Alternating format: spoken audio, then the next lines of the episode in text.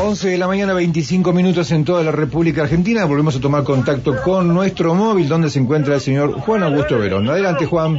Bueno, gracias. Eh, estoy Adrián en el auditorio de Casa de Gobierno y una palabra que quería decir, flamantes ministros que se han nombrado acá y el caso de Sandro Badilla, eh, ministro de Turismo. ¿Cómo le va? Gracias por atendernos. Estamos reunidos para Radio. Felicitaciones. ¿Cómo va?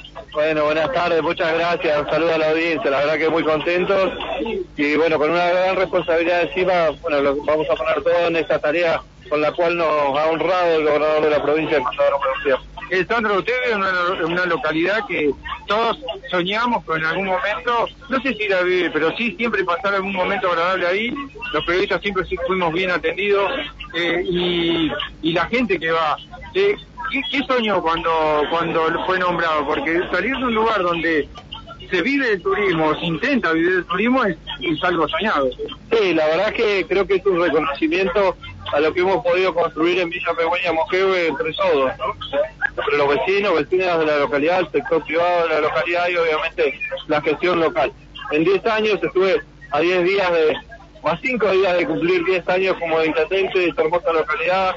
Eh, la verdad que hemos logrado este, posicionarla muy bien, eh, la hemos posicionado como el tercer destino turístico de nuestra provincia, reconocida a nivel nacional, internacionalmente también, así que esto creo que es un gran logro y que el gobernador haya pensado en mí para, para llevar adelante esta responsabilidad tiene que ver con esta tarea que ha sido, repito, en conjunto. ¿Hay, hay una idea ya en mente? Sí, sin duda, nosotros eh, conocemos de la tarea que venía desempeñando la ministra Marisa Pocarazo, así que vamos a profundizar eh, todas las líneas de trabajo que ella tenía con el plan de desarrollo estratégico de la provincia como norte y el plan quinquenal que el gobernador de la provincia le propuso a la ciudadanía de Neuquén en el año 2018, con mucho trabajo en el territorio, con mucho trabajo articulado entre el sector público, sector privado, gobiernos locales, sector académico. Eh, vamos a recorrer toda la provincia y nuestro objetivo va a ser que el turismo tenga mayor, tenga cada vez mayor participación en el movimiento económico provincial. Muchas gracias. gracias. Ahí está la palabra de Sandro Badilla Flamante, ministro de Turismo. La mayoría se está sacando fotos, no pueden dejar de sacar de fotos, claro, todos los que de alguna manera están conectados desde viejas eh, áreas de gobierno, como el caso de Abel Diluga, que este, ya está con un ministro de Desarrollo Social, eh, o Osvaldo Yancafiro, que va de un lado para otro eh, sacando fotos también porque lo requiere eh, como María Eugenia Ferrareto, que eh, va a ocupar el área de diversidad, ¿no? mujer y diversidad. Bueno, a ver, voy, voy moviéndome, me voy moviendo porque hay mucha gente ahora, ahora se, se descomprimió un poco esto después de la cantidad de gente que había. Es difícil moverse por estas áreas, pero, pero no es imposible, porque uno pidiendo permiso, gracias, no, no, por favor, a ver, ahí me estoy acercando, no quiero que se me vaya, no quiero que se me vaya, no se me va, pero claro, la, gente requiere de, este, de, la foto, permiso. Guillermo Pereira ya se retiró. Quiero llegar antes de la foto, quiero llegar antes que se saque la foto ahí, Osvaldo. No, quiero sacar la foto primero, ahí está, se saca la foto, no atiende. Eh, la descripción. Es el ministro, ¿qué tal Osvaldo? Estamos en medio para Radio Cumbre y bueno, felicitaciones por esta, este nuevo impulso, esta, esta nueva parte de tu vida. ¿Cómo va? Bueno, así es. Eh, con mucho trabajo por delante, sin duda. Eh, vamos a tener que llevar adelante una tarea importante. Venimos a construir sobre lo que ha construido mi compañera Cristina Storioni.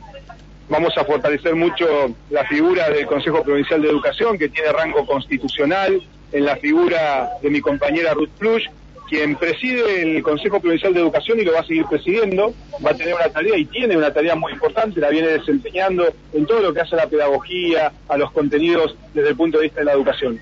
Y desde el Ministerio vamos a estar profundizando en todas aquellas cosas que contribuyen a que la escuela pública pueda estar abierta. Por eso vamos a sumar un plan muy importante durante diciembre, enero y febrero de infraestructura escolar, de mantenimiento, vamos a trabajar también en ir eliminando la brecha digital, siempre como centro de la escena de la educación el alumno, también por supuesto el diálogo con los padres, creemos que es muy importante también el diálogo con los sindicatos, con los intendentes, con los presidentes comunales, en definitiva la educación la construimos entre todos. Por eso ese trabajo en equipo que planteamos hacer y que plantea el gobernador Omar Gutiérrez tiene que ver también con incorporar a la cartera gobierno. Gobierno tiene mucho que ver no solo en las discusiones salariales, sino también en el trabajo de otras áreas como registros civiles, como gobierno, también eh, personas jurídicas, la OPTIC, con lo cual allí creo que se va a poder realizar un trabajo muy importante. Y también vamos a continuar con esa relación con los municipios, gobiernos locales, municipalidades, queda también dentro de gobierno,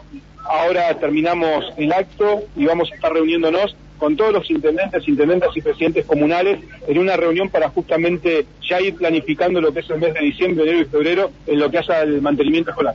Eh, por último, eh, recién eh, hablaba con María Eugenia Ferrareso, ustedes obviamente ligados estuvieron a, una campaña electoral y ahora les toca ser ejecutivo, bueno, ya, ya era ejecutivo, pero este enlace que puede haber de la diversidad de la mujer eh, para que la, la, educación se pueda llegar a, hacer conjunto, ¿no? Se, va a trabajar en conjunto.